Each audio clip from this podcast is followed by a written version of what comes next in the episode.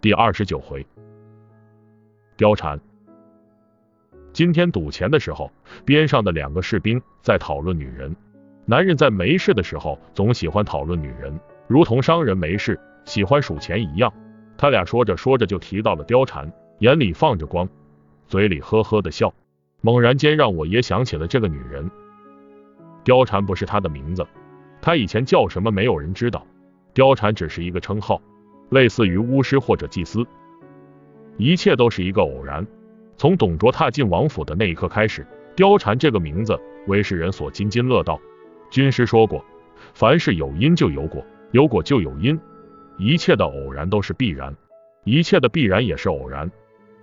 我见过这个女人，当年在白门楼的时候，她坐在囚车上从我面前经过，那时候她已经名震天下，她的故事被演化成很多版本。不同的版本有着不同的观点，有人说她是个烈女，有人说她是个荡妇，但只有一点是共同的，她是个美女，是个倾国倾城的大美女。这点我得承认，我不是个会欣赏女人的人，但当时她虽然衣衫不整，头发凌乱，却依然掩盖不住她那绝世的容貌，体态婀娜，肌肤雪白，真乃天生尤物。而给我印象最深的是她的眼神，清澈而平静。如一湾悠悠的潭水，跟身边其他女眷或慌乱或悲切的表情相比，她平静的有些可怕。很多年后，一个女人在登船离去时，我看到了同样的眼神。现在我或许懂了，但当时我却不明白。白门楼上，吕布向大哥求情，我清楚的看到二哥在拉大哥的衣角，忽然恍惚想起囚车经过的时候，二哥的眼睛一眨也没眨过。于是吕布死了。一切都是偶然中的必然。二哥向曹操索要貂蝉，这么多年来，我第一次看到二哥主动向别人要过东西，而曹操似乎很痛快的答应了。大哥则意味深长的叹了一口气。自古英雄配美女，二哥与貂蝉似乎是天设地造的一对。